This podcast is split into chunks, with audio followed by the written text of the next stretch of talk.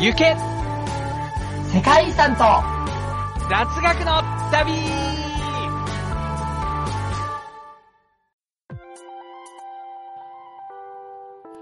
皆さん、こんにちは。はいこんばんは。そして、おはようございます。ユッスーでございます。チャイです。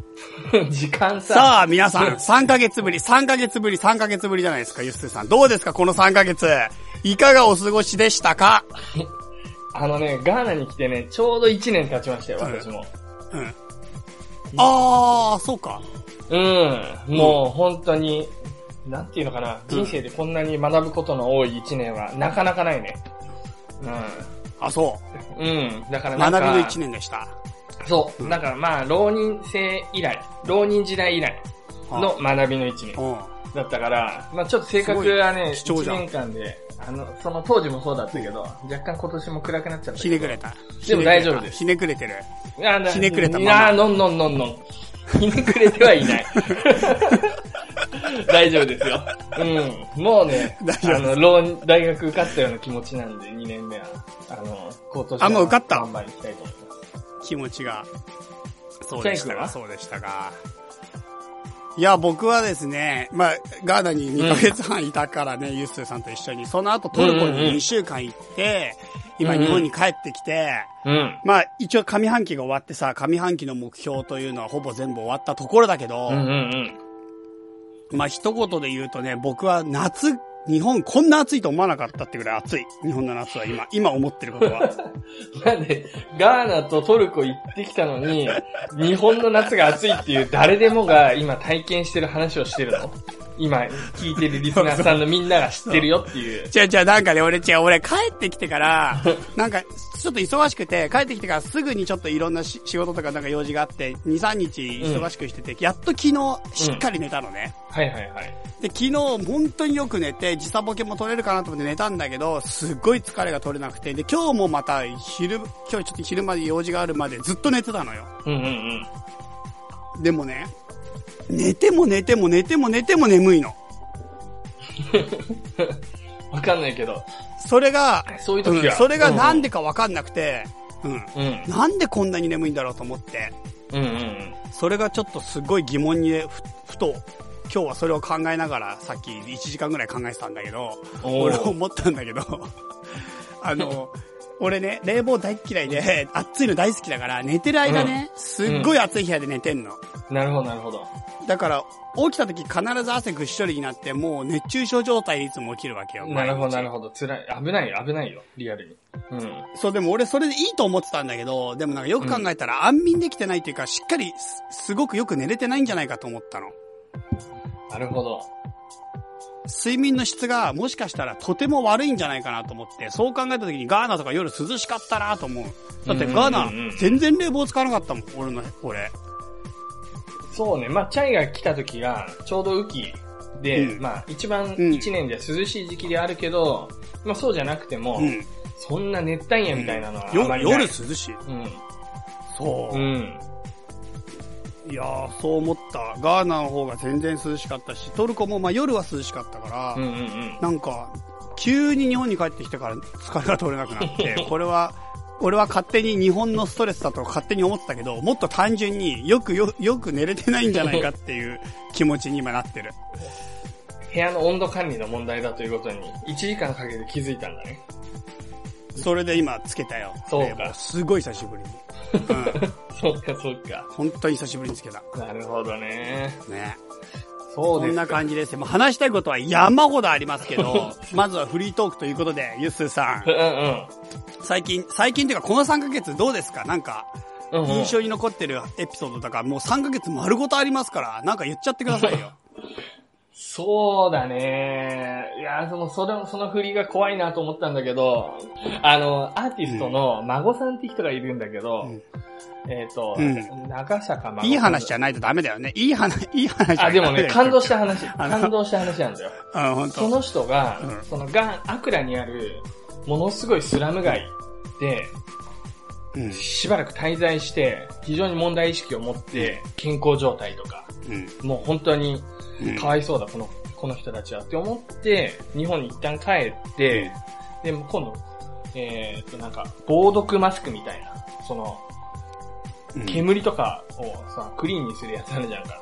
あの、そういった、うん。あの、防毒マスクみたいのをたくさん持ってきて自分のお金で買って、で、それをそこのスラムの人たち、ゴミを燃やして、なんか中から金属取り出して生活してるような人たちに、あの、渡して、で、さらに問題意識を深めて、今度はこのスラムに行ってるこの学校教育はどうなってるんだとか、いろいろこう、調べながら、それ活動するためにいろいろ日本でも啓発活動みたいな、なんかセミナーとかをやったりしてて、で、まあその人と僕はあのガーナで会ったんですけど、で、その後も連絡取ってて、で、最近新しく連絡をもらって、日本のセミナーの様子こんな感じですとか言って、YouTube を見せてもらったの。うん。そしたら、うん。なんか、あの、普通に講演、トークショーみたいな話かなと思ったら、なんか、私は、なんか、ドキュメンタリー映画を作りました。この度、とか言って。で、うんこのドキュメンタリー映画は、あえて無声映画にしています。なぜなら、観客の今いる皆さん、本邦初公開のこのドキュメンタリー映画を見ていただいたその生のリアクションを私アーティストとしてキャッチして、で、それを今後の自分の創作活動に活かすとともに、即興で今ピアノを弾いて、皆様をガーナの実際のそのスラム街に誘いたいと思いますとか急に言い出して、なんだと思ったんだけど、うんピアノ実際にすげえ上手いんだよ。で、本当になんか、うん感情移入していくっていうか、その無声映画に。なんかそんなのを今うん。ちょっと YouTube で公開してるから、まあなんかの形で、まあ Twitter かホームページで僕も紹介したいと思うんだけど、まあなんかこういう、うん。僕らが、チャイが多分経験したアクラっていうのも、すっごいなんていうのかな、先進国みたいな、なんかビル、アクラみたいなところが、まあチャイはね、いろいろ言ってたけど、まあ僕なんかの生活はほとんどそういうところに触れないんだけど、でもなんかすぐうん、本当に数キロ先にそういう世界が広がっていて、全く別の世界みたいな感じ。で、で、そこに対してもう本当に個人レベルで問題意識を持って実際に活動する、ほぼ同世代の人がいる。っていうのがなんかすごく、うん。うん、良くて。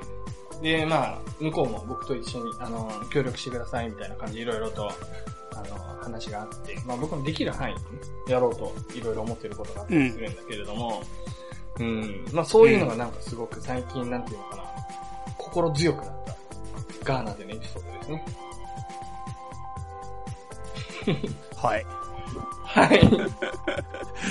いやいや、もうすごいリアクション取りにくいんだよね。なんか、なんかわかんないけど、一人で完結されすぎて。だってさ、まあそうだけど、うん。あの、ここはなんかすごい絡みづらかった。うん。うん絡みづらかった、今一瞬。俺もそうだろうなと思ったけど。うん。まあそうだよね。うん。どう？チャイが、チャイが絡みやすい話題ある？ああ、うん。まあでも僕もいっぱいあったけど、まあでもそうだな、ガーナの話から本当はした方がいいんだろうなと思うけど、うんうん。そうだな、ガーナも結構、あれだったね、あの、充実した日々で、うんうん。あの、話したいことは山ほどあるが、でもやっぱり一番最近はトルコ茶間ツアーが大成功してさ、うんうんうん。ツイッターイスタンブール茶間ツアーややってきたんだけど、うん、うん。イスタンブールね。そう、11、自分入れて11人で、イスタンブール行ってきて1週間一緒に滞在して共同生活しながら、それぞれが好きなとこ回っていくっていうスタイルのツアーで、すっごい楽しかった。なんかもう、本当になんかみんながそれぞれ自分の好きなプランで充実して回ってきて帰ってきて、で、僕アドバイスできるとかどんどんアドバイスして、っていう感じで、それぞれが暮らすように住むっていうコンセプトで、うん。イスタンブールを楽しんでもらったんだけど、なるほど。なんかみんなでさツアーみたいに同行して、ずらずらずらずら行って、うん。チャイが説明してとか、そういう感じではなくて、もう少し自主性とかもありつつ、あの、いろいろ、そうだね。うん、やっていく感じなんだね。おー、なるほど、なるほど。なんかね、最初は、1日目は一緒に全部で移動したの。みんなで一緒に。うんうんうん。アヤソ、アヤソビアっていう世界遺産見に行ったりとか、あとイスタンブールの旧市街をずっとぐるぐる回って一緒にやったんだけど、うんなんか、すっごい疲れちゃって。うんうん。なんていうか、ものすごく、まず一つ歩いた、歩いたっていうのが一つと、うんうん。あとはなんかね、なんかやっぱり11人もいるとみんなちょっと興味もそれぞれ違うし、うんうん。やっぱりお互い、なんていうか、多分かけたい時間も違ったりするから、うん。なんか2日目、もう本当はツアー組んでたんだけど、2日目からフリーに変えた。すげえ大胆だな。二日目。一日歩いただけで。2日目から、そうそう、1日歩いてくったくたになって、うん2日目から全員フリーに変えた。その代わりどこに行きたいかにちゃんと丁寧にアドバイス、あの、相談に乗って、それぞれが行きたい人が行きたい人で、なんか集まっていくような感じで。まあ、くあの、バスの乗り方とか全部教えてさ。っていうか、うん。そう、なんかそれだけじゃなくて、なんか事前にずっと、なんか週1ぐらいでミーティングやってたね、ネットで。あ、そうそうそう。それす2ごいなヶ月ぐらい、あの、オンラインで会議やって、一応半年前から準備して、オンライン、そう、オンラインで2ヶ月前から自己紹介、お互いどんな人がうんやるかの自己紹介とか、あとトルコのセミナーを、プライベートセミナーみたいなのをやったりとか、トルコについての意識をすごいみんなで勉強して、お互いのことをすごいよく知って、それでいざ7日間一緒に住んで、それぞれ気の合う仲間と一緒に回って、それぞれのやりたいことをトルコでやっていくっていうツアーなんだよね。その、事前準備が俺はすごいと思った。本当に。全く違うだろうね。あーそうそうそううん。そう、だからもう来た瞬間から結構お互いのことよく知ってるし、家族構成とかまで知って、よくなんかもう本当お友達状態から始まるから、すごい楽しかったよ。会ったことないリスナーさんでも。うんうんうん。そうだよね。そう、それだからすごい不思議な、不思議な仲間みたいな感じで、行ったけど、でもすごかったよ。なんかモスクの中で、その中の参加者の一人で、すごいなんか、瞑想とかが好きな人がモスクの中で瞑想したらもうトルコ人がすごい、うん。お祈りの仕方を教えてくれたりとか、指導してくれたりとかして、すごいなんか、異様な感じになったりとか、うん。どんどん勧誘されて、イスラム教に。結構あのワールドカップがあったがすごいよ。あの、ムスリムの人じゃない人がやるのってすごい違和感あるだろうね。し、すごい刺激的な体験だよ。すごい説明してくれて。うん。そう、でもものすごいなんかもう本当になんかね、イスラム講座みたいなのを本当にプライベート講座みたいに開いてくれて、もう一番偉いイマームが、そのモスクのイマームがやってきて、その人から直々に教えを受けたりとか、あとワールドカップがあったから、カフェでワールドカップを観戦したんだよね。うんうんうん。それもおたあ、あらかじめカフェの方に相談して、テレビで大画面で日本とセネガル戦を見たい、セネガル戦だったかな？応援見たいって言って、で、連絡して、そんで、もう一つ席作ってもらって、そのカフェの。うんで、丸ごとみんなでワールドカップを応援しに行ったんだけど、その当日が、うん。反対、そう、当日がね、選挙の当日だったの。大統領選挙の。ああ、あったね、大統領選。確かに。うん。そう、トルコの大統領選挙の当日だから、テレビが全部大統領選挙やってんの。その全部大統領選挙やってるテレビにおっさんたちがみんな詰め寄って、大統領選挙見てんのに、その中で一個のテレビだけワールドカップになって、その前で日本人の俺らが集まって、ワールドカップ観戦してんだけど、大統領選挙見てるおっさんたちも思わずこっち見ちゃって、みんな、みんな、振り向いて、なんか、すごい不思議な感じになったよ。大統領選挙見ながら後ろはトルコで、あの、ワールドカップ応援。なるほど。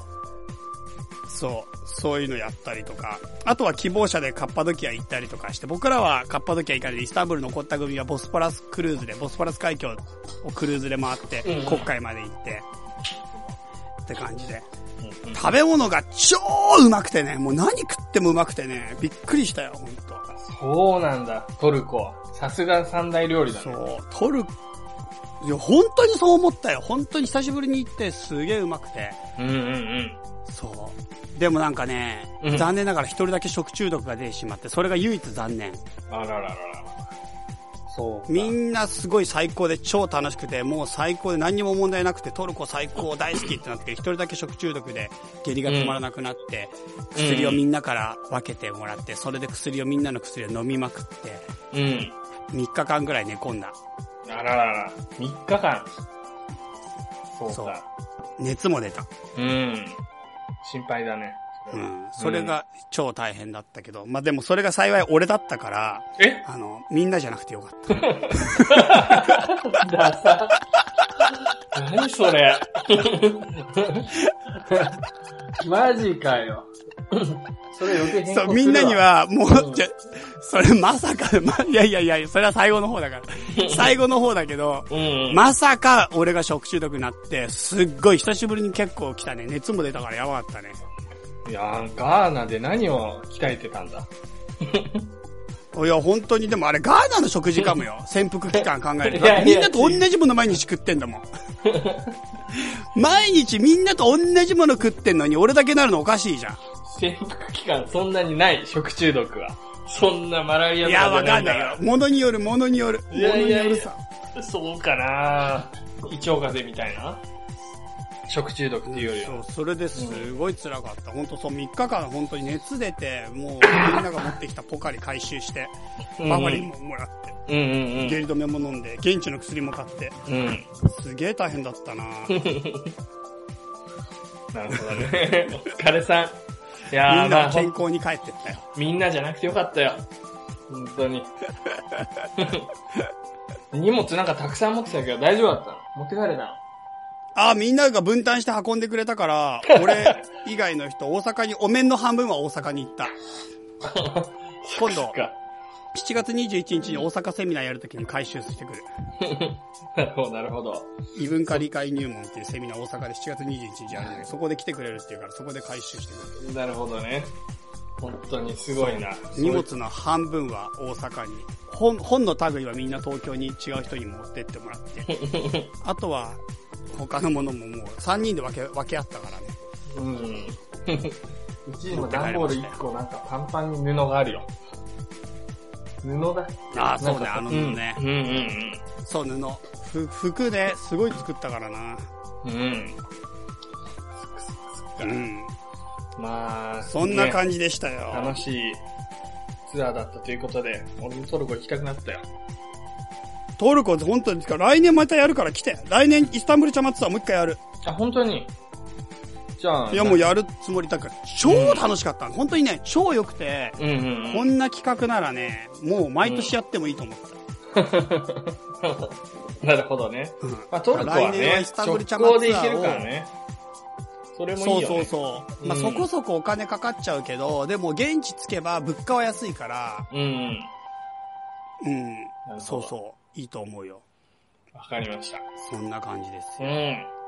はい。来年の、来年の7月にイスタンブールチャマツアー、パート2を予定しておる。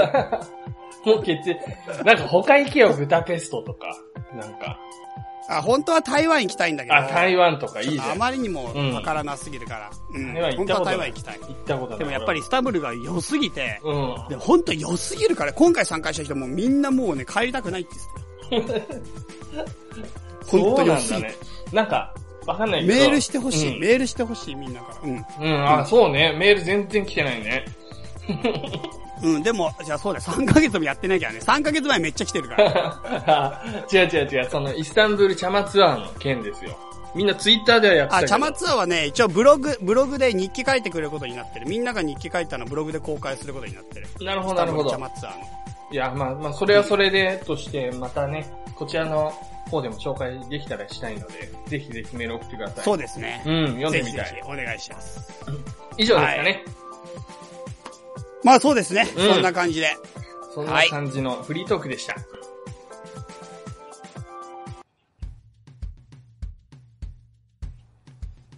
はい。では本日紹介する世界遺産行きましょおい。う。はい。な本んだろう日は、トルコ共和国。うん。1985年登録、登録基準1357で、複合遺産、うん。ギョレメ国立公園とカッパドキアの岩石群うん。っていうやつをやりたいと思います。うーん。カッパドキは有名だねカ。ッパドキアってですね、有名有名。うん実はですね、今回イスタンブールチャマツアー行った後、一週間、もう一週間プライベートで旅をしてきました。おーおーおーそこで僕らはね、うんカッパドキアも行ったんですね。うんうんうんそこのプライベートの方では。はいはいはい。まあ、カッパドキア行くまでもめっちゃ大変だったんだけど、うん。カッパドキアって、ちょっとで、イスタンブールから距離があってね、そうだな、飛行機で行けば1時間で、カイセリってところまでと、まあ、直接も行けるんだけど、飛行機でイスタンブールから飛ぶなら、直接行くならネブシェヒルってとこに1時間ぐらいで行けるんだけど、うん。僕らは、イスタンブールからカイセリってとこまで飛んで、カイセリからネブシェヒルまで、まあ、そうだね、車で、あバスで行って1時間ちょっとかかったかな。ぐらいで到着するところで行った。うんまあそのルートがいいかなと思います。電車やバスでも行けますけど、すっごい過酷。うん。アンカラまで6時間、そこからさらに3時間だから、うんイスタンブールから下手したら10時間ぐらいかかるんじゃないかな。もしバスで行ったら。うんうんうん。安いけど。なるほど。そう。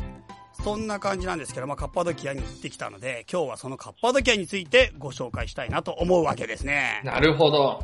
久しぶりのトルコな感じ。はいうん。そうですね。もう今回からトルコしかやらないって決めたんで、セカザツは。トルコ遺産と雑学の旅。そう。そうそうそうそう。そうしよう。うん。いいよ。はい。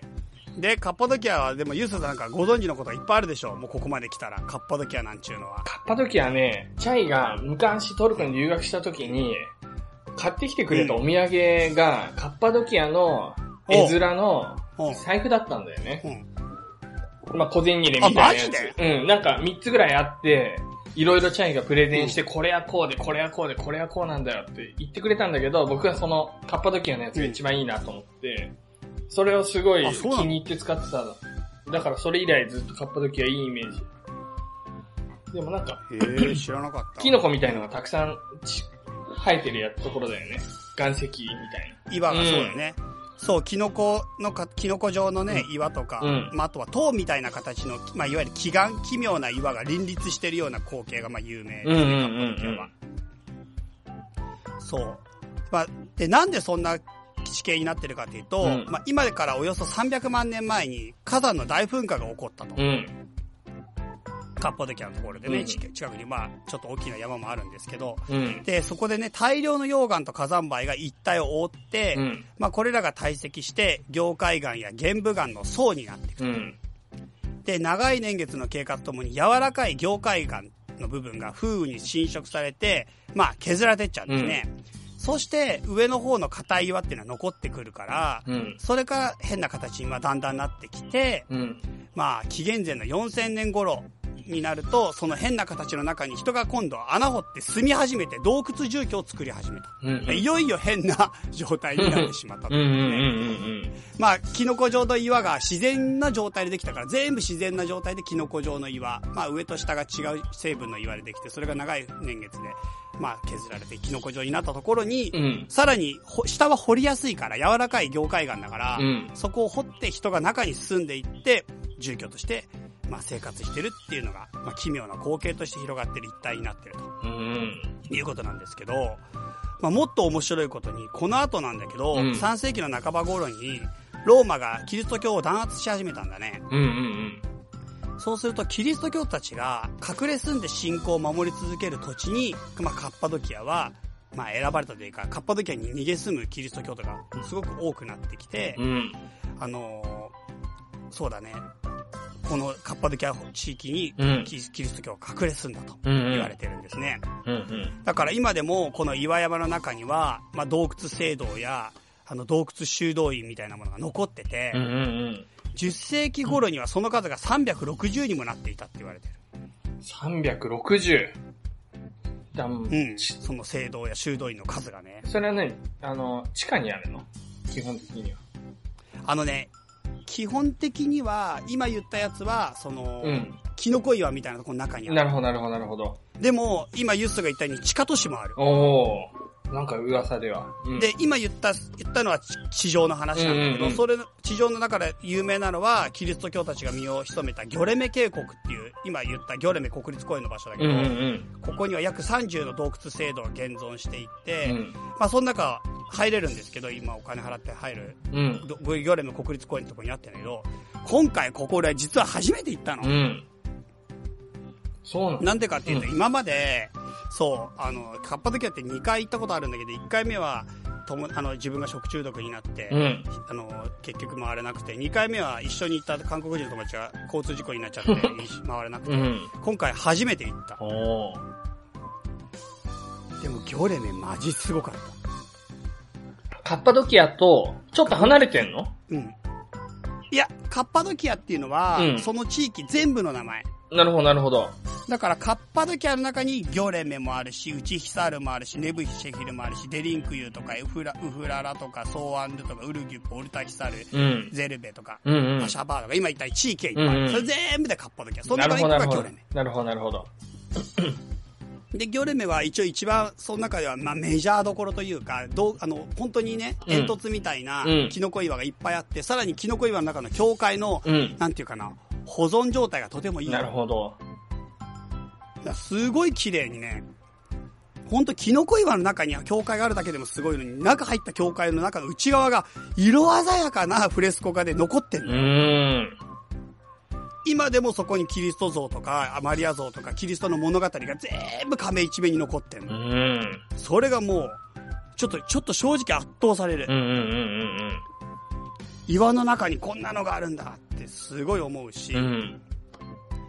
なんか、ね、多分イスラム教徒に破壊されたように顔とかが結構傷つけられちゃったりとか、保存状態、保存状態はいいけど、傷がすごい多いところもあるんだけど、うん。特にその奥にある暗闇の教会っていうカランルックキリステってトルコ語で言うんだけど、暗闇の教会ってカッパドキアの、うんあ、ギョレメの奥の方にある教会があるのね。はいはい。その教会だけ別料金で、またお金取られちゃうんだけど、うんうんうん。絶対行った方がいい、あそこ。暗へ闇の教会え。。暗闇の教会。うん。マジですごい。そこはもうんう、暗、文字通り暗闇だったから、うん。あの、色の劣化がすごく少なくて、うんうん。ほとんど、げ、あの、げ、現存し、そのなんていうか、原色のままの色が残ってんの。へえ。そうなんだ。そこの壁画はフレスコ画で描かれてるんだけど、ビザンツ美術の傑作として未だに高い、高い評価を受け続けていて、うんうんすっごい綺麗。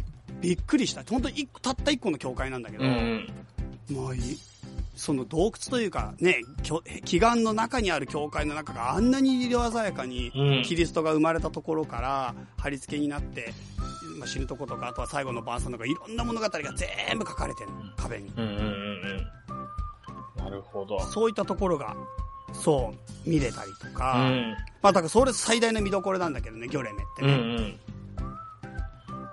で、あとはギョレメを見下ろすギョレメパノラマって呼ばれてる場所があって、うん。それはちょっとギョレメを上から見下ろすことができる丘みたいなところがあって、うん。そこのところからギョレメ渓谷を見下ろすと、なんか不思議な形のところをずっと上から眺めることができたりとか、うんうん。あとはギョレメっていうところとチャウシンっていう街がもう一個あるんだけど、うん。ギョレメからチャウシンの行く途中にローズバレーって言って、祈願群がうんバラ色のに、まあ夕焼けによってだけど、バラ色に染まるようなエリアがあって、うん。そこら辺もなんか、ちょっと、なんていうかな、ホイップクリームみたいな形なんだよね、祈願群が。煙突じゃなくて。なるほど。そう。それも結構絶景スポットとして有名だし、うん。あと、今のはギョレメだけど、僕もう一個大好きなのがゼルベ。ゼルベ屋外博物館っていうところがあって、うん。ここはなんかね、なんかカッパドキャって行くとグリーンツアーとかレッドツアーとかなんか現地のツアーがあるうんうのね。んでも残念ながらゼルベはその両方のツアーに入ってないんだよね、多分。俺が見た感じ。うん。うんうんうん俺はもうちょっと時間がなかったからタクシーをプライベートでチャーターして、うんもうトルコ人と交渉しうん。て、かなりいい値段で回ってもらっちゃったんだけど、うん行きたいところを。はいはいはい。そこでゼルベも行きたい、すごい行きたいから行ったら、まあ誰もいないから、本当にほとうんど。ん。うん。で、ここは何がいいかってなんかね、うん。前も話したかもしれないけど、風の谷のナウシカみたいな光景なんでね、すごい風の谷感がある。風の谷感。そうなんだ。うんえ、でもさ、風の谷感ってさ、日本人の、しかもその、風の谷のナウシカ見た人のものだけど、その、一般の人が見ても、おーっていう光景なの。そうだね、そこも祈願群や、祈願群の中に住居がすごい残ってんだけど、うんなんか本当に渓谷谷になってんの。谷になってるところをちょっと歩いていくような感うじ。なるほどね。結構俺はあそこ好きで、ゆっくりする、見るんだったらゼルベは人も少ないし、うんめっちゃ、俺は結構好きで歩い歩いたけど、うーん。なんか不思議なことにトルコ人の少年がいてそこに、ん？そのうん。少年、トルコ人の少年もね、うんなんか家族連れで一緒に回ってたうん。で、すごい不思議なことに、そのトルコ人の少年が何の躊躇もなくトルコ語で俺にいろいろ話しかけてくるの。おーなんでだろうね。ここは入ったら、ここは立ち入り禁止なの？ってトルコ語ですごい聞かれんのよ、俺が。トルコで俺人に見えたのも見た感じ、うん。わかんないけど、でも、どう見ても日本人、アフアフリカのガーナシャツ着てるんだよ。おうおうで、ど。アフリカで買った麦わら帽子着て、被ってる、そんなトルコ人いないよ、どこにも。で、首からカメラ下げて。うんそれ、それが少年が、ここは立ち入り禁止なの？ってトルコ語で俺に聞いてきて、うん。で、俺も、た、多分立ち入り禁止だし、柵があるから、いや、ここ柵があるから立ち入り禁止だよってトルコ語で普通に答える。うんうん。そして、向こうは別に何にも驚かずに、そうなんだ、みたいな感じになって。で、何かあると全部俺に質問して、俺ここの人じゃねえからわかんねえのに、水飲めるところはないの？とか、いや、水はないよ、とかさ。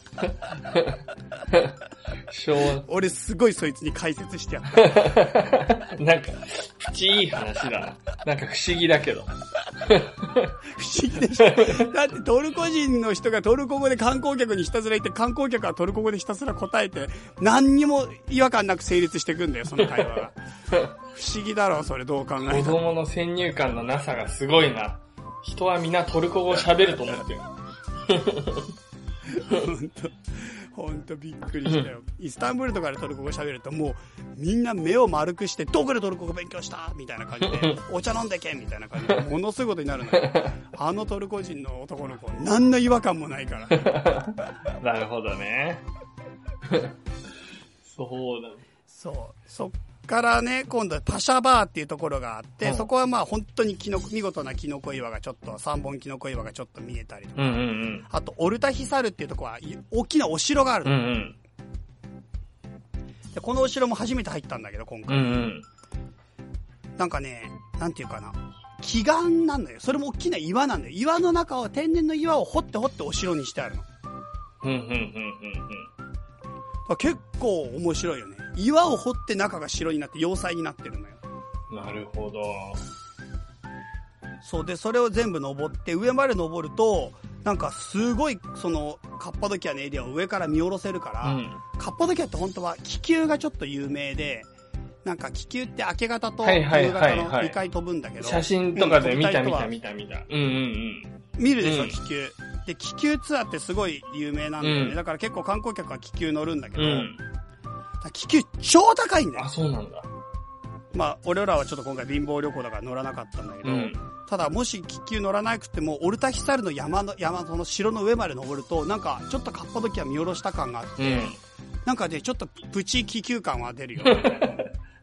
まあ、気球は気球ですごいんだろうけどね。あれね。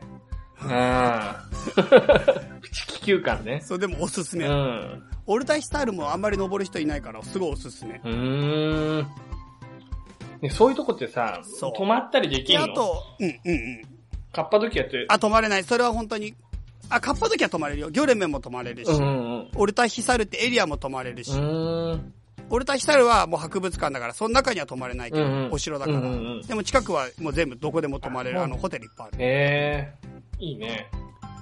だから、俺たちはギョレメに泊まって、ギョレメから歩いて、そのギョレメの屋外博物館に行っなるほど、なるほど、なるほど。た。でも他のとこは正直車をかチャーターするか、なんか、何かしらの交通手段じゃないとちょっと無理だから、ツアー入るのが絶対一番。うんうんうんうん。あとプライベートで回るならやっぱりプライベートツアーを組んでもらうのがいいし、うん。それやっぱどうにかしないと、とてもじゃないけど普通には回れない。うんうんうんうん。なるほど、なるほど。で、今言ったのとは別に、ちょっと南の方にデリンクユっていう町とカイマクルっていう町があって、うん。ここはさっきユースが言った地下都市。うんうんうんそう。デリンクユなんて、うん。うん。あれだよ。あの、最、最高っていうか、まあ、一番人数が多い時4万人住んでたんだよ。地下に。地下に？すごいな。それはすごいね。すごくない？やばいね。もう人、今地下8階まで見学可能。なんか何階まであるかって多分かなりあるんだけど、今地下8階まで見学できるんだよ。すごいね。デリンクユは。アリの巣みたいになってる。いや、本当にそうだろうね。すごいね。うん。えー中でキリスト教が住んでるから、うんパンとか、あとはワインは作らなきゃいけないから、うんそういったものの施設もあるし、礼拝堂とかも残ってる。うん。うん。カイマクルだって2万人住んでたんだよ。すごいね。なんだ、そんなにすごい。どんだけ迫害されてんだ。地上に出れないレベル。巨大なうんうん、だからアラブ人がね、入ってきて、そこからキリスト教徒が隠れ住んだって言われてるんだうんうんうん。なるほど、なるほど。うん。で、もう敵の侵入に備えて入り口をもう塞いじゃう丸い岩とかもある。うん蓋みたいにしちゃう、うんうんそういうのとかも残ってる。だからそれぞれね、デリンクユは地下8階、開幕は地下5階まで現在見学可能と言われてるから、うん。こんなとこまで行ったらもうカッパドキアなんかね、もうすごすぎちゃうでしょ。そこは今回行かなかったの？そう、今回ちょっとね、俺ね、俺らね、あのーなんだっけな、あそこ、あの、パムッカレっていうところにいたの。ああ、それも聞いたことあるな。うん。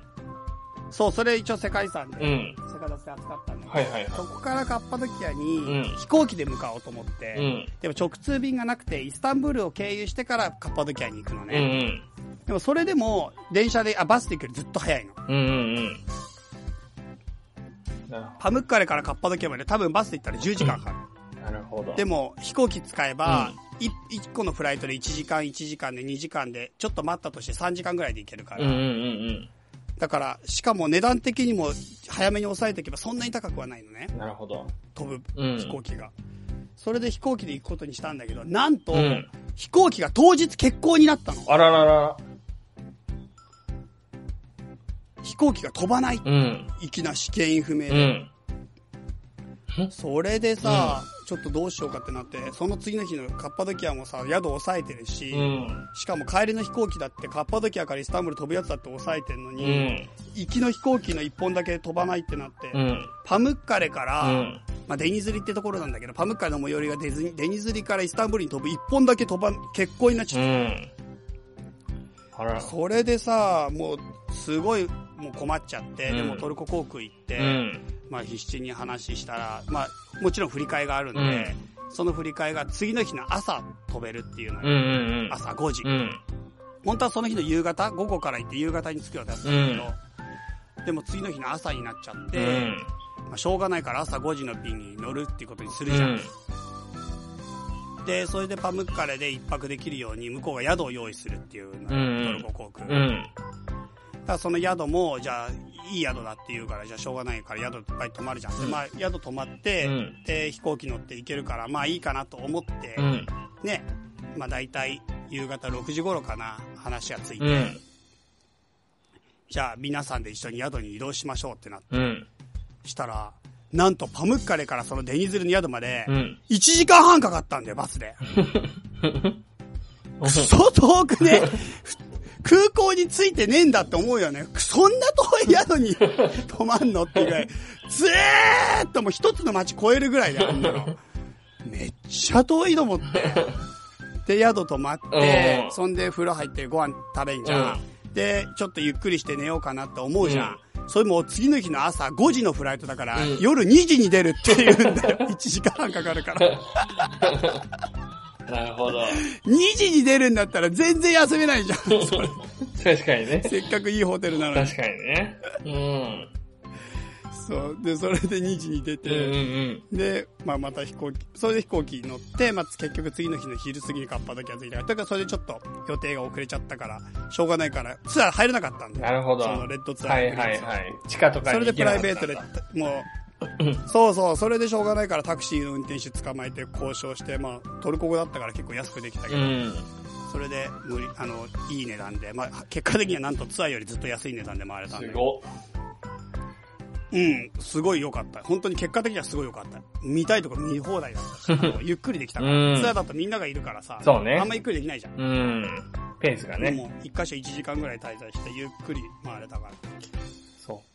そうか。あ、そう。でもすっごい良かった。でもすっごい良かった、カッパだけは久しぶり行ったけど。うん。初めてちゃんと回った。なるほど。うん。だから来年茶間ツアーやって、うんまあ茶間ツアーの中で行きたい人はもちろん行けばいいし、うん。俺また来年プライベートでカッパドキア行きたいな。今度地下都市も見たいし。うんうんうん。みんなで回ったらいいじゃん。そんないいんだったら。いやでもね、うん飛行機を抑えたりするのも大変なのと、うんうんあと今回みたいにいきなり欠航とかになったりすると、うんうんもうすごい、なんていうか、うん。アレンジが大難し変だねくなっちゃうね。。まあツアうんー、。ツアーすごい大変なんだよ。うん本当にやるの。イスタンブールだけでもすごい大変だから。あとイスタンブールだけでも1週間だったら見どころ満載。うん、なるほどね。なんか地方まで行かなくても十分楽しめる。なるほど、なるほど。イスタンブールやっぱりすごい都だからうね。ん。本当に楽しいよ、イスタンブールだけで。かパムッカレかうん。パムッカレって、俺今画像見て思い出したけど、あの、すっごい段々畑みたいな風呂、温泉があるところね。そうそうそうそう、うんでもね、あそこもうね、だんだん畑のとこ水が全部枯れちゃってね、あららお風呂みたいになってなあ、い。そうなんだ。もう水入ってないあ、。そうなんだ。うん。で水が入ってるエリアがちょっとだけ残ってて、そこのエリアは入れるけど、ちょっと人工感ある。うんうんうん。そっかそっかそっか。なるほどね。本当の綺麗なとこは全部枯れちゃってうる。ーん。まあそれでも行ってよかったのと、あと後ろにあるヒエラポリスっていう街が残ってんだけど、それかなり広大だね。うん歩いて回るのちょっと大うんうんう変。ん。なるほど。うん。そうですか。洞窟も行ったよ。洞窟。パムッカレはね、ツアー入った。ツアー入ったの、これも有料で別のツアー、うん現地に、うんオーストラリア人と一緒に。でパムッカレの方は、パムッカレから、えっ、とね、どこだっけな。えっ、と、なんか、ラオディキアっていう古代都市行って、そこも結構良かった。うーん。それで、その後に、なんかね、名前忘れちゃったけど、山のふもと、山のてっぺんの方にあるし、すごい綺麗な湖行った。うーん。なんかオーストラリア人が泳ぎたいって言って、俺らも水着持ってったんだけど、うんうんうん。でも、結果的には山の上すぎてあまりにも寒くて泳げなかった。なるほど、なるほど。トルコ人たちもみんな寒い寒いってトルコ語で寒い寒いって言いながら泳いでた。トルコ語で寒い寒いって言いながら泳いでんだ。言いながら泳いでた。あと最後洞窟？うん。洞窟があって、その洞窟が一応2000年か2000何年か忘れらないけど、最近、あの、できた洞窟なん、洞窟っていうか最近広がった洞窟なんだよね。見つかったとうんういうか、ん。地震の後に。なるほどね。だから、その洞窟結構最近の洞窟だし、リトルパムッカレとか言われて、鍾乳洞で中に段々畑みたいのがあって、うん。本当のカクルック洞窟だ。カクルック洞窟っていうのと、うんなんか結構いいって言われてて、うんうんうん。第二のパムッカレ。だからちょっとここだったら水もちゃんとあるし、パムッカレらしさ見えるかなと思って行ったんだけど、うん。なんかね、い着いたら鍾乳洞でね、なんかすごい、ものすごい異様な匂いでね、うん。なんか、ちょっとやばいんじゃないかっていうガス臭がするの。はいはいはい。で、その中を階段で下ってって、鍾本当いわゆる鍾乳洞の中をずっと歩いていくんだけど、うん。本当にね、想像してたよりずっとちっちゃくて、うんうんうん。ちょっと、ちょっと残念感あるぐらいちっちゃかった。すごいリトルだったんだね。そう。かなりリトルだったな、あうれ。ん。なるほど、なるほど。ラオディキアの遺跡の方は本当に良かったけどね。すごい見応えあったよ。うんうんうん。なるほど。そうなんですよ。まあそこら辺のところちょっと回ってきたって感じかな、今回はな。すごいね。見どころが多いところってのはあるんだな。観光資源が。うん、本当に見ても見ても見飽きないし、うんいくらでも行くとこあるって感じだったよ。うんうんうんうんぜひね、うん。うん。うん、トルコは本当に素敵な国なので、皆さん、ぜひぜひ遊びに行ってください。はい。はい。ということで、以上、世界遺産のコーナーでした。はい。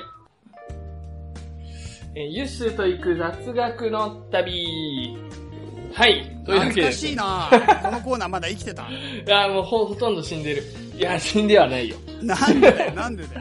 あのね、あの、チャイ君とはい過ごしてる間に、たくさはいんココナッツジュースを飲んだので、はい。まあ本当に生のココナッツをその場でガンガンガンと切ってもらって、そのはい。中の汁を飲むっていうことを何度もややりましたね。なんで、ちょっと興味を持って、中の、ココナッツ中の汁飲むっていうか、それ一般的なことでしょ なんか、変な話に聞こえない。ガンガンガンって聞いて中の汁を飲むってなんか俺らが開発したみたいに聞こえる。なぜか。あ、そう？一般的なことです。なぜか勝手にやってるように聞こえる。なんか、勝手にやってるみたいな。みんなやってることです。でもなんかココナッツジュースっていうと、なんかそれはそれでさ、なんかすごい商品的なものなのかなって思うじゃんか。でもあまりにも自然じゃん。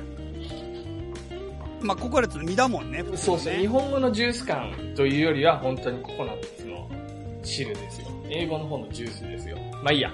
で、それで、うん。あのーココナッツについて興味を、まあちょっと深めようと思って調べたんだけれど、うん。はい。まあね、うん、そうですね。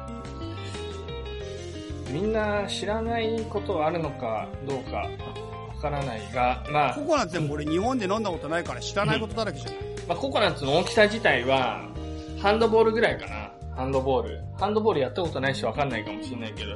いや、ハンドボールよりでかいです。しかもココナッツ個体差ありすぎるから、ハンドボハンドボールなんかより全然でかい。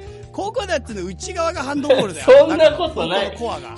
ココナッツの内側は、あの、でっかい砲丸投げの球ぐらいで、で、外側はハンドボールかもしくは子供がややってるサッカーボールぐらいですよ。僕の印象では。そんなもんじゃないハンドボールとこ、え、ちょっと待って、ハンドボールってもうそんなでかくない？よ。子供やってるサッカーボールほどでかくなあ、い。そう。そ、そうだよ。ハンドだよ、言っとくあれ、ハンド。ハンドだからね。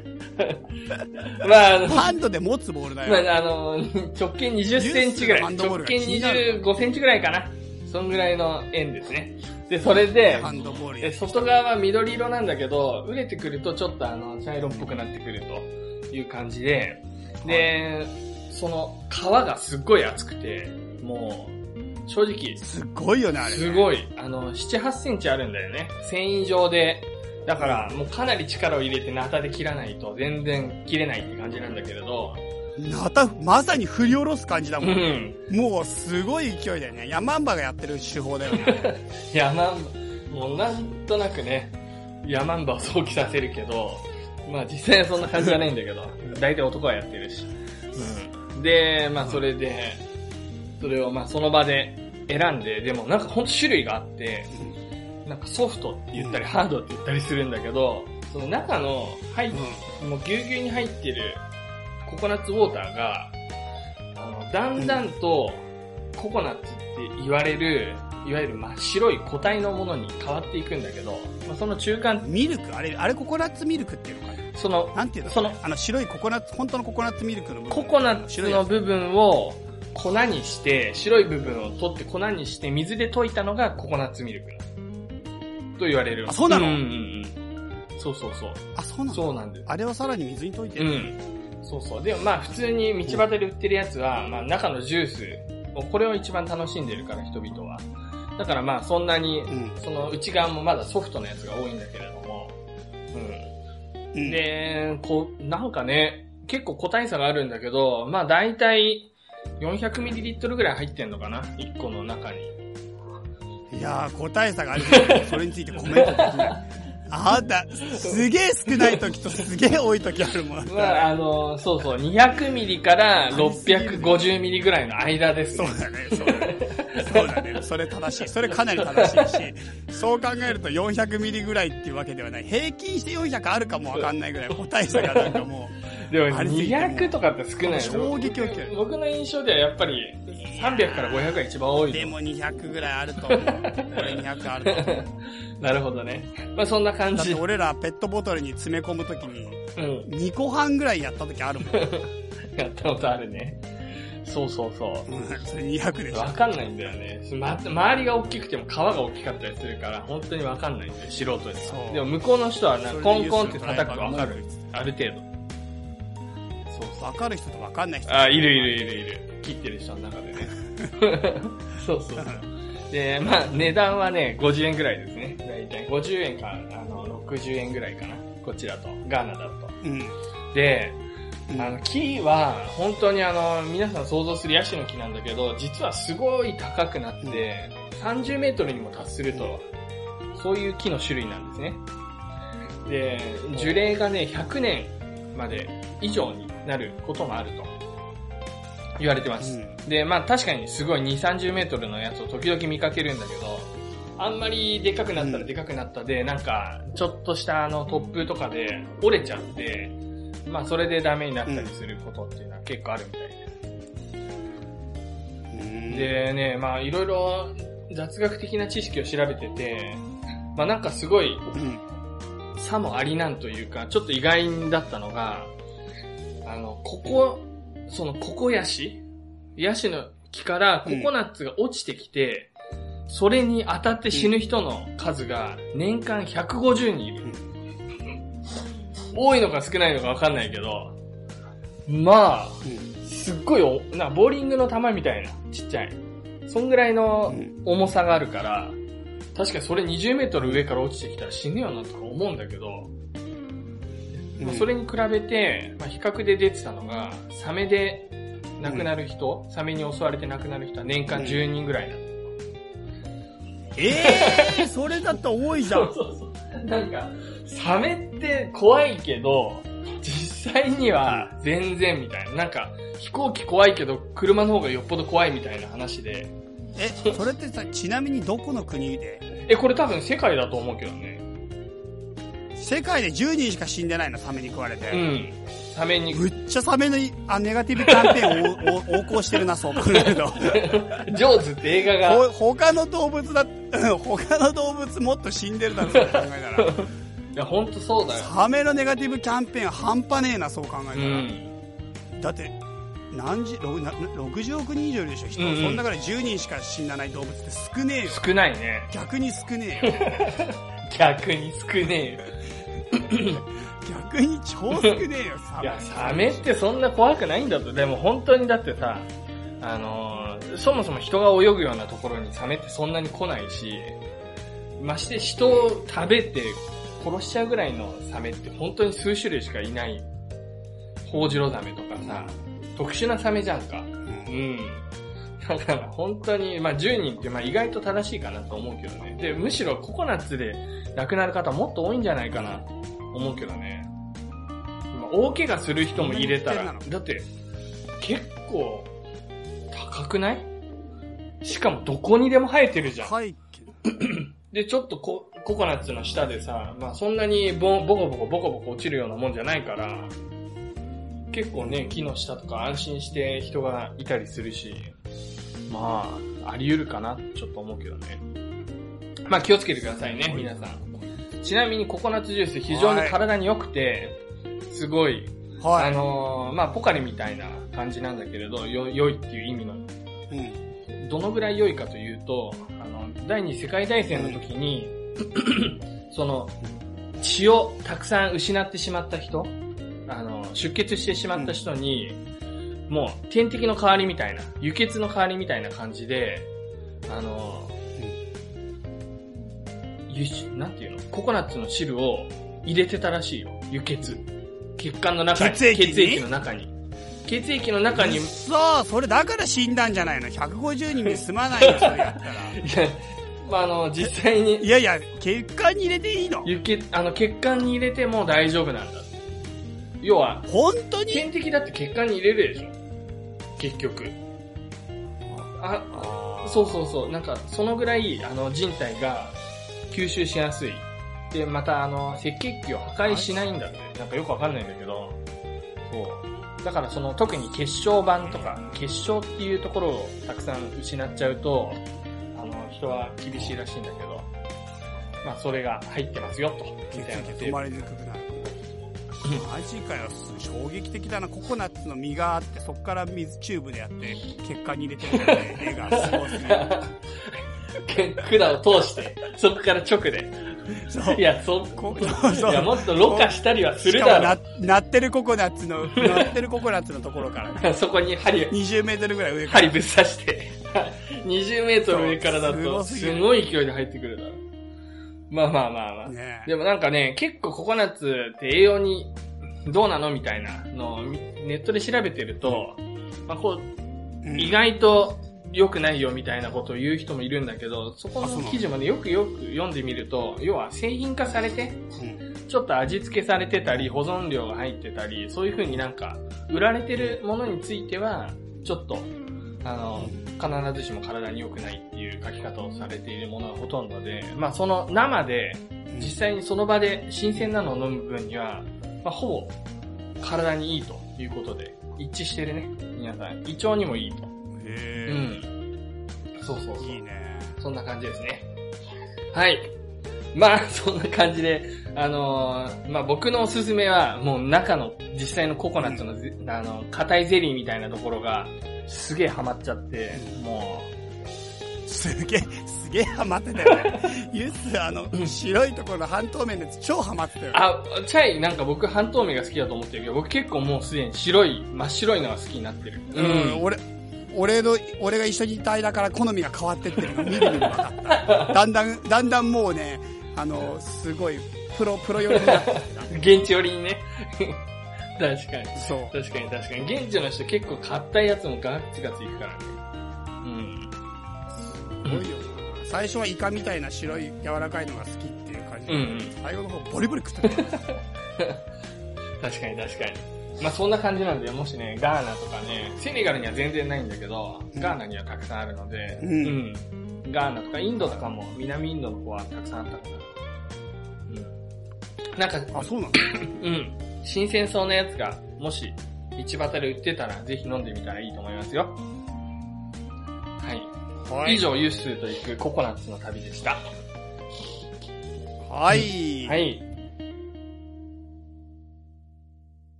エンディングおよびメッセージ紹介のコーナーはいはいはいはい。というわけでですね、あの、メールたくさん、あの、いただいておりますので、紹介していきましょはい。う。うん。行きましょもうこれすごいね、もうだい、ちょっと結構前の話になっちゃったんだけど、大ニュースからいきますよ。え、う。大ニュース、来ました。はい。チャイさん、ユッスーさん、こんにちは。ご無沙汰しております。朝です。ん？おお、朝。ですね。なんと、3月9日、マサさんとの間に 3060g で男の子を出産いたしました。セカザツベイベーかっこ笑い。セカラズベイビー、ついに誕生 すごいニュースじゃないそれう。これね、だってでしょ、朝子と、朝子とマサで、セカダツ婚で結婚して、そしてついにセカダツベイビーが生まれましたチが、ャイが結婚式行ったんだよね。し司会やったんだっけ？俺司会やった。司会やった。そうそうそう。まさにね、二人ともリスナーさんということで知り合ったお二人なんですけど、えー、お二人のラジオを聴き始めた頃は、ただただ日常生活から抜け出すことのできるこのラジオが好きなだけでしたので、このような未来にたどり着くとは想像もしておりませんでした。まさに人生の転機となりました。お二人には感謝してもし尽くせません。これからもお二人の人生がより豊かなものになりますよう応援しております。ということでねありがとうございます。ありがとう。本当にね。ちなみにセカダツベイビーに会いたい方は8月4日、チャマバーに来ます。なんだそれ、なんだ急ベイビー本人来ます。に、ベイビーもう、そんなバーに持ち出しても大丈夫なの？チャマバーはね、昼と夜二部制になってて、うん昼の方に来ます。昼の方になんとベイビー来るって聞いた。おー、すごいね。そう、次回チャマバーはちょっと事前予約制になっちゃってるんでね、ちょあの、もし興味のある方はね、うん。チャイネクト .com の方で見てもらえると、昼の部第1部は2時から4時半までうん。で、1500円。うん夜の部2時からん、あ、違う夜の部は5時から10時までで4000円っおー、すごいね。ていうのでやりますけど、事前予約制なのでね、もし応募してくれたら、席が空いてればいつだっけ？それいつだっ来て土日？れ。8月、8月4日土曜日。土曜だったら。土曜日の六本木でやります。店丸ごと1個借りてきて。ぜひぜひ、あの、お、マジで、で。はいはい。やりましょうよ。したら一部の方は本当に、セカンドベイビー来るから。俺もベイビー見たいわ。もう超楽しみ、超楽しみ、ベイビーに会えるの。本当にね、あの、健康にすくすく育つことを我々、あの、祈って願っておりますよ。そうですな将来ね、手形で日本語を教えてね。どういうこと？あの、子供の時からこの、セカザツを聞いて、日本語が上手くなったよ、みたいな。あんまいないでしょ？そんなやつ小学生ぐらいでさ。いや、意味わかんない。日本語が下手な状態が、下手なイメージが全くわかんない。そもそも、なんか設定がおかしい。日本語って、最初どの状態なの？日本語があんまりできない。なんていうか。いや、あるでしょう。あるでしょうが。そういう状況は。いやいまあ、や、わかんないけど、まあ、とりわけ得意になってくれたら、いいじゃないか。うん。その時にセカダスのおかげだなって思わないでしょうね。いやいや日本語ずっと使ってんだから。いや、でもなんか、小学1年生がトマーレさ、みたいなのさ、なるほどね、とか、リアクションとかさ、なそういう全部ユユッスーから全部ユッスーの口癖じゃん。なんか変なやつだなあーそんなと思いまけでね、こんにちは、こんばんは、みたいな。そういうの言ってくれたら 嬉しいよ。やだよ、その子供やばいよ。チャイ君、あの、いじめられるいじめられた、な、いじめられたの、それはそれで本当に。セカダス原因。えっと、続いてメール紹介しますよ。はい。ゴン、はいゴンマロさん、はじめまして、ゴンマロと申します。はじめまして。おう。私は約約2年前、新婚旅行でイタリアへ行き、世界遺産に興味を持ったことから、こうんの番組を聞き始めました。お二人の世界遺産紹介はどこも行ってみたくなるような魅力的な表現で伝えてくださるので、その話しぶりに感心するとともに、お二人の絶妙な掛け合いも楽しませてもらっています。ありがとうございます。えーはいこれ、ここからは私の身の上話になります。私は学生時代、日本画の勉強をしていたのですが、結局絵の道は諦めてしまいました。日々生活のためにアクセク仕事をするうちに自分の夢や目指すものもわからなくなってしまいました。そんな中、お二人に話すオフ会の感想などから感じられる、セカタツに関わる人たちの話はすごく刺激的でキラキラしていて羨ましいとともにこんな自分では馴染めないんだろうなぁと劣等感を感じずにはいられませんでしたほうほうほうほえーとですね、そして昨年、出産のため仕事を辞め、赤ちゃんとの生活が始まりました。あ、女性だったんですね。うんとても幸う。せな、毎日であるのですが、じっくりと自分に向き合う時間ができたことにより、自分はこのままでいいのだろうかという不安が芽生えるようになりました。えーなんとなく久しぶりにツイッターを開いて、セカダツ関連のツイートを見てみると、チャイさん企画の日本画教室の様子がツイートされているのを発見しました。私が。昔大好きだった日本画の楽しさを広めるその企画になんだかすごく嬉しい気持ちになりました。そして、教える人楽しむ人、それをつなぐ人、そういった人の輪のパワーというかエネルギーというか、素晴らしさが心にじんわり染みました。えおー、嬉しー、いそう。ですね。それで、私も、こう、変わりたいと思ったということで、うん他お二人のように、他のリスナーさんのようにキラキラと輝ける人になりたい。自分の子供にもキラキラした大人の姿を見せれるように頑張りたい。というわけで、うん。え子供が少し大きくなったらオフ会にも参加できたらいいなと。これからもお二人を応援し、夢を追う姿を追いかけていきます。お体にお気をつけて、次の講師も楽しみにしています。というメールをいただきました。おー、ありがとうう。更新が遅れちゃって申し訳なかったね。そうですね。本当に3、4ヶ月経っちゃいましたけど、本当にありがとうございます。こんまらさん。はい。ありがとうんう、ゴンマルさん。日本画家の人多いんだね、リスナーさんにね、本当うに。ん。それ結構びっくりした。確かに。つかむしろ日本画家の人ってまだね、若い世代でそんなにいると思ってなかったよ、俺。そういうあ、そうか。俺も全然うん会ったことなかったけどうんね。意外にいるんだ、ね。こういうラジオがないとすごいね。でもそういうきっかけに、繋がらないね。うん。そうだね。そういうきっかけにでもしてくれ、な感じてくれたのはとっても嬉しい。うんちなみに日本画教室もなんか俺これ告知の呼び水みたいになっちゃって申し訳ないけど、日本画教室も8月12日にやります。お、そうなんだ。これ第何回？次回、うん、相模大野第2回日本画教室で次回8月12日にやります。これも、もう多分ラジオ配信してる頃には告知されてるので、チャイネクスト .com の方に日本画教室相模大野で。やりますので、まあ、ご興味のある方、どなたでも、初めての方でも、8時間かけて1枚超本格日本画で、プロの日本画の画家をさんを呼んできて、うん。本当にゼロから指導して仕上げるっていうお手本をね、見ながら、テキストも用意して、なるほど。一緒にやるっていうのをやってきますので、まあ、ちょっと正直お値段高めなんですけど材料費と、うん。あとは、ううんちょっとね値段が決して安くはないんだけどただ、まあ、その材料費と指導費と、まあ、8時間丸ごとかけて1枚仕上げるっていう意味で、まあ、正直高すぎないとは思ってはいる。あの他の今ね安い日本画教室もいっぱいあるけどそれって祝いの具まで使わなかったりとか大したことは正直しないのがほとんどだけどそんなんじゃなくて超本格的にやるから、うん。じゃあもう自分ので家を本当飾れるようなに和室に飾って。そうそうそう、確実にそのレベルのやつで、うん、指導するので、あそこまでやるのは逆に言ったらない。そこまでの教室はないと思ってなる。るほどね。なるほど。興味があれば、ちょっとぜひ、ホームページの方を覗いてみてください。はい。というわけで、ありがとうございます。えー、ありがとうございます。これからもよろしくね。ゴンマロさんねね。よろしくよろろしく。じゃあ、まだ、実はメールねたくさんあるんですけど、もう一個ぐらいにしますか？うん。読んで読んで読んで読んで。もうはい全部読んで、全部読んで。またあの次回もすぐ撮りたいなと思うので、とりあえず今回はもう一個ぐらいにしましょう。そうだねえ、ジジさんですよ。はい。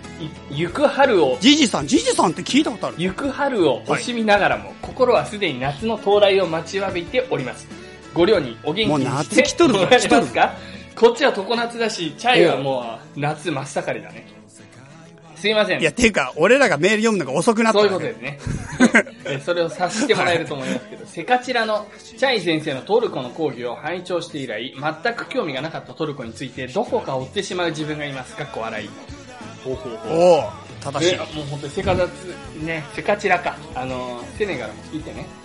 えー僕は学生の頃、サッカーをしていたため、大人になってもプレーはほどほどにサッカー観戦やサッカー番組が好きで見ています。まあ今まさにワールドカップやってますけれど。えーサッカーといえばヨーロッパのイメージがあると思います。ですが、あまり注目されていないトルコサッカーがとっても熱い。トルコの二大サッカーチームといえば、ガラタサライとベシクタシュです。えー知っている日本、俺。うん、何？俺あ、ごめん。俺、フェナルバフチェが、フェナルバフチェっていうのがあって、に、本当はトルコは2台じゃなくて3、3つある。ガラタサライ、ベシベシキタシ、ガラ、あの、フェナルバフチェのこの3つが3強で、この3つが大人気で、その中のどれを応援してるからトルコ人の意見は分かれて、俺はフェナルバフチェを応援してる。そうなんだね。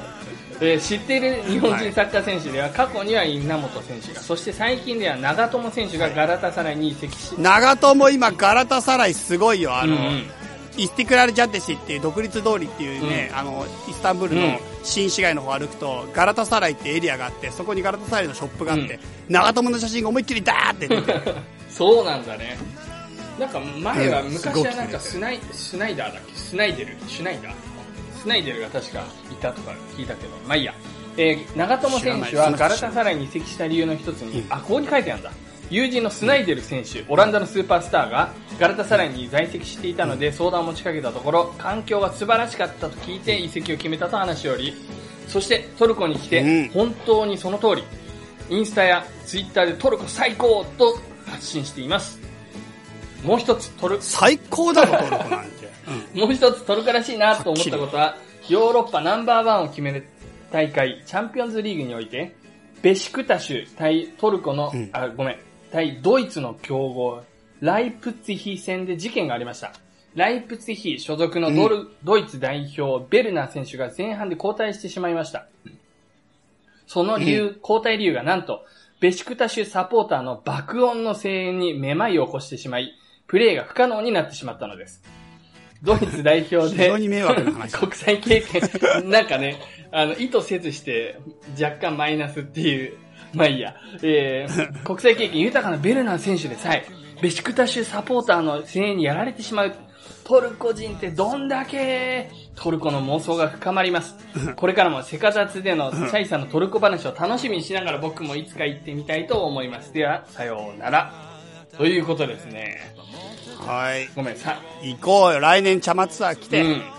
ごめん、最後、サイナラッキョって書いてあった。ごめん、ちょっと。そこで切れちゃった。無意識にさようならって言っちゃったけど。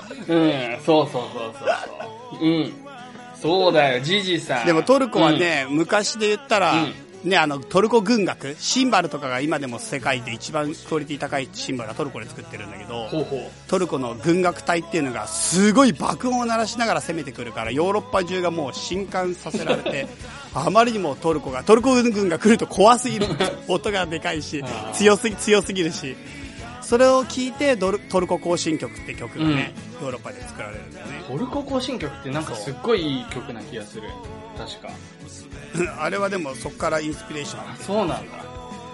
そうか。あの、その、そうなんです中国もそうだね。三国志の時代とかも、バーンバーンバーンってドラを鳴らして、それで、まあ、それが合図にもなってるし、もう相手を脅かすっていう意味でも使うんだけど。そうそうそんうそうそうそう脅してんだよ炎章がよくやる、炎章が。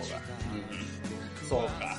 なるほど。わ、んかりました。本当に皆さん楽しいあのメールありがとうございます。まだまだちょっとね、あの、溜まってるメールもありますし、最近来たメールもね、すげえいいのがあるから、また紹介したいと思いますし、皆さん、ぜひぜひ。近々撮りましょう、はい、あの、再開したぞっていうことでね、またメールをね、皆さん送っていただけるとありがたいと思います。はい、チャイ君なんか最後ありますか、最後告知じゃまとめてさせてもらっていいい、いですよかいいよ。いいよ。じゃあ俺あの、リラックスしてる。うん。8月4日、茶間バーっていうのを六本木でやりますと。うんこれは2部制になっているので、まあ、それぞれご都合がいいタイミングがあると、まあ、プチオフ会みたいなイメージで、リスナーさんたちが集い合う場になりますので、ぜひ遊びに来てください。はい。そして、これまだ言ってなかったのが、8月11日にまたサンクチャリ出版さんでセミナーをやるこれはサンクチャリ出版さんの方でまた告知するから、僕の方でリンク貼っとくので見てもらえたらいいと思うんだけど、これが今回僕のガーナ留学とトルコ旅行のまとめの報告会をやるんです。ガーナ、トルコ報告会。っていうのをサンクチャリ出版さんでやりますので、はいまあ旅好きの人、もしくはそういったガーナ事情やトルコ事情に興味のある人、うん来てもらえると、ちょっと、あの、最近の話や、もしくはなかなか聞くことができないような話、特にガーナ行った人とかも少ないだろうし、トルコの最近、トルコすごい観光客今超少ないから、うん最新のトルコ事情とか、そんなことも分かったりするし、うん何かしら面白い話ができるかなって思います。はい。で、最後に日本画教室を相模大野で8月12日にやります。うん。ということで、こちらも興味があればっていうのが一応まとめてお知らせでした。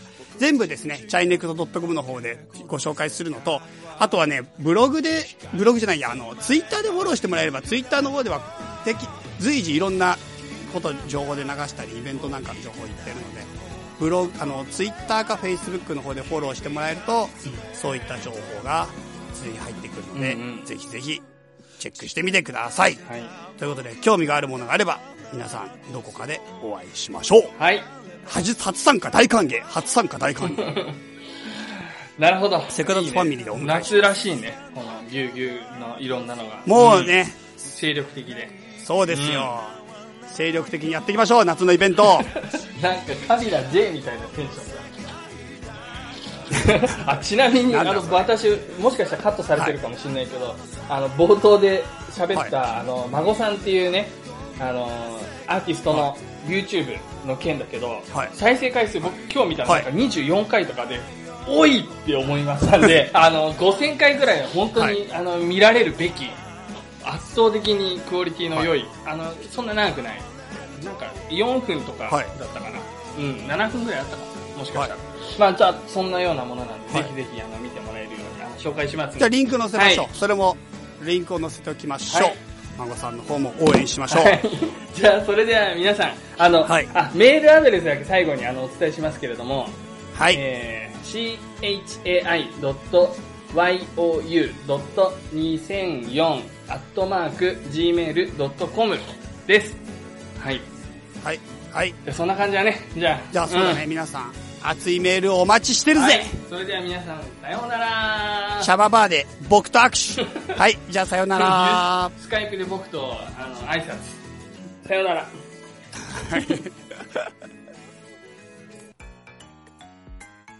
ここで、ついでにもう一つお知らせということですが、えーとですね、この夏もやります。